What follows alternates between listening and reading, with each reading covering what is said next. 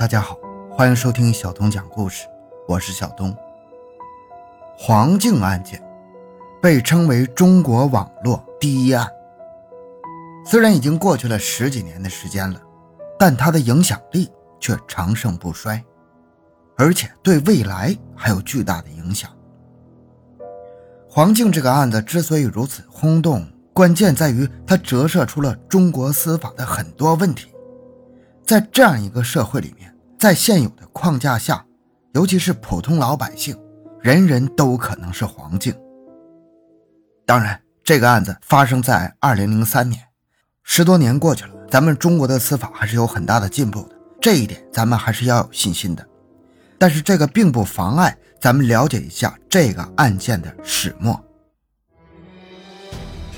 回到现场，寻找真相。小东讲故事系列专辑由喜马拉雅独家播出。黄静，出生于一九八二年九月二十七日，湖南湘潭人。一九九九年六月，在湖南省第一师范学院毕业，后在湘潭市临风小学任音乐教师。不幸死亡时年仅二十一岁。一九九九年。黄静于湖南省第一师范学校毕业之后，分配到湘潭市临风小学任专职的音乐教师。黄静文艺天赋很好，综合素质很高，他吹笛、拉琴都很有造诣，钢琴弹奏已达国家十级水平。由他作曲的儿童歌曲《我们的心愿》曾在全国知名刊物《儿童音乐》上发表。他死前还读着中央音乐学院函授本科。还是湘潭市钢琴协会理事及湘潭市音乐学会会员，他还喜欢文学创作，在《湘潭日报》及其他教育杂志上经常发表文章。黄静不但文艺天赋好，而且长得也漂亮。从她留下的照片和视频中可以看出，黄静是个美丽、活泼、多才多艺的女孩子，也没有什么太特殊的地方。如果不是二月二十三日或者二十四日在他身上发生的悲惨遭遇，黄静可能像无数邻家女孩那样，一辈子不为人所知，默默的相夫教子，过完自己的一生。黄母回忆，二月二十三日下午，黄静一切正常，离开家的时候还弹了钢琴，跳了舞，还唱了首歌给他听，生龙活虎的。下午两点多。和黄静相处了近十个月的江俊武，在湘潭市沙潭村湘潭锰矿附近的黄家吃完午饭后，开着新买的奥拓车带着黄静离开。没想到，短短十几个小时之后就出事了。二月二十四日上午九点，在黄静所在学校湘潭市临风小学，老师们突然看见了黄静的男友江俊武。当时。临风小学校长戴灿荣正在操场上主持升旗仪式，一旁的老师看到了疾步走过来的江俊武，黄静出事了。老师们听到了他似乎很焦急的声音，几个老师赶忙来到黄静的宿舍，发现大门紧闭。他们破窗而入时，看到的是死去多时的黄静。事后震惊不已的老师们描述当时的情况：一床棉被。被平整的盖在他的鼻梁，咱们注意，被子是平整的盖过去的。就算人是猝死，临死之前一般都会有扭动和抽搐，这是正常的生理反应。被子不可能平整。棉被下，黄静浑身赤裸，脸色苍白，双目圆睁。床边有几张揉成团的白色纸巾。小学老师属于知识分子，一般都是比较聪明的。他们的观察也比较细致。住在黄静对面的冯巧云老师就是一个聪明人，他事后觉得当时江俊武的表现很奇怪，他既没有同大家一样忙乱的打电话报警和找救护车，也没有痛哭或者焦急万分的表示。当时江只是往房间里看了看，然后就一直坐在楼道中间，不和人讲话。黄静的母亲黄淑华在二月二十四号十一点。接到噩耗，从离市区二十公里以外的学校急速赶到现场的时候，看到女儿黄静全身一丝不挂，两眼圆睁，尸体表面的双臂、手掌、手腕、颈部、背部、臀部、双膝等处有多处挫伤、掐伤、压伤、针头扎伤，尤其是会阴部也被挫伤。黄淑华说：“他那个手上就是抓红的印子伤，这个手腕上面两边手腕都有抓红的印子伤，那个左手全都是青的，左手掌全都是青的，这里面还有几个。”这个左手掌还凹进去几个洞，像这么大的洞，凹进去的洞，这个全都是紫色的，紫色的受伤的那个形状。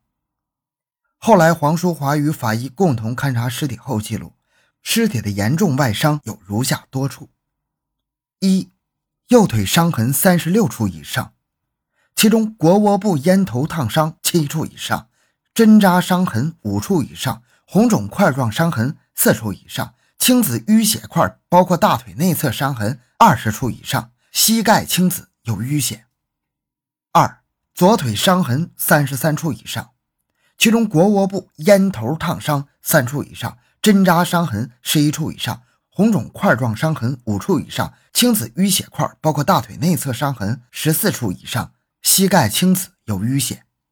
三左手伤痕，其中手掌至手背两边全部。青紫淤血状，指甲处淤血，手腕有掐伤、红肿、青紫等多处，手臂上有针眼伤两处以上，有一道用针尖划破皮的出血伤痕，而且有掐伤、红肿伤。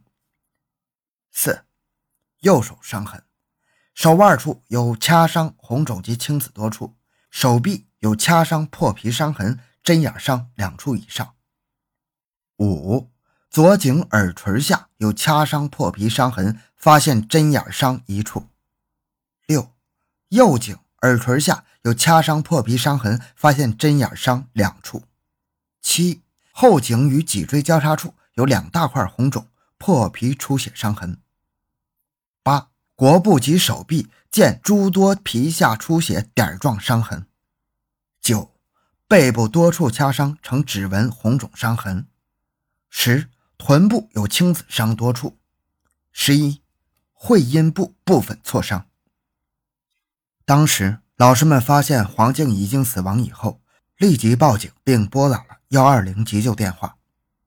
九点二十分，湘潭市中心医院幺二零赶到现场进行胸外心脏按压急救，但是黄静早已死亡多时，身上已经出现了死亡几小时后才有的尸斑。抢救毫无意义。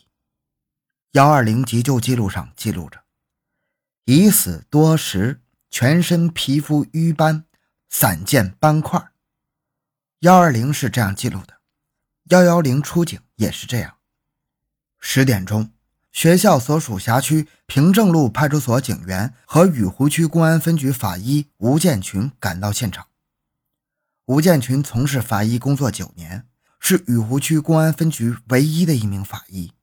法医吴建群和痕迹技术员、侦查员事后说：“门窗没被破坏，身体上无致命伤，两腿腘窝处有挫伤痕迹。”随后，吴建群和痕迹技术人员、侦查员汇总情况，初步排除黄静是机械性暴力、机械性窒息死亡，也就是说，排除掉了是被掐死或者捂死或者。被勒死的情况。既然门窗没事儿，说明不是歹徒破门入室作案。而黄静现在已经死亡，而且身上有明显的挫伤痕迹，那显然不是正常死亡啊。那么，所有的焦点就集中在从二十三日晚上到二十四日凌晨同黄静在一起的男友江俊武身上。而江有自己的一套说法，或者说自己的一个故事。江俊武说：“二月二十三日正是江俊武好友谭健的生日。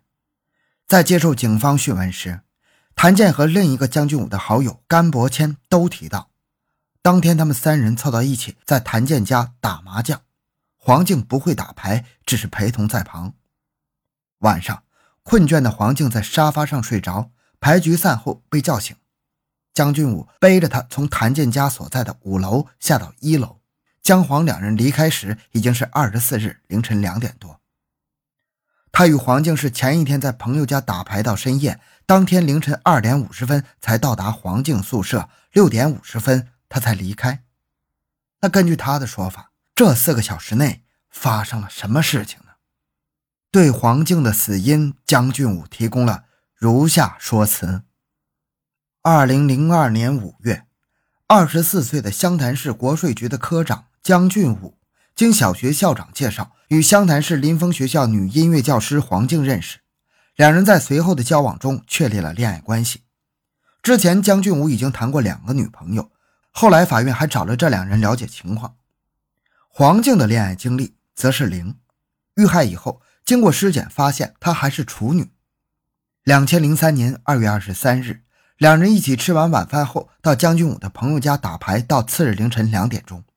随后，两人回到临风学校黄静的宿舍内同宿。根据江俊武的说法，当晚他试图与黄静发生性关系，但黄静不答应，他就没有。进入他的身体，两人脱光上衣，由黄静进行爱抚之后，射精在黄静的肚子上，这是为什么黄静身上有他精液的原因。但是这种说法并不能解释黄静身上的伤痕呢？关于黄静两腿腘窝处的挫伤，江俊武前后说法有着极大的不同。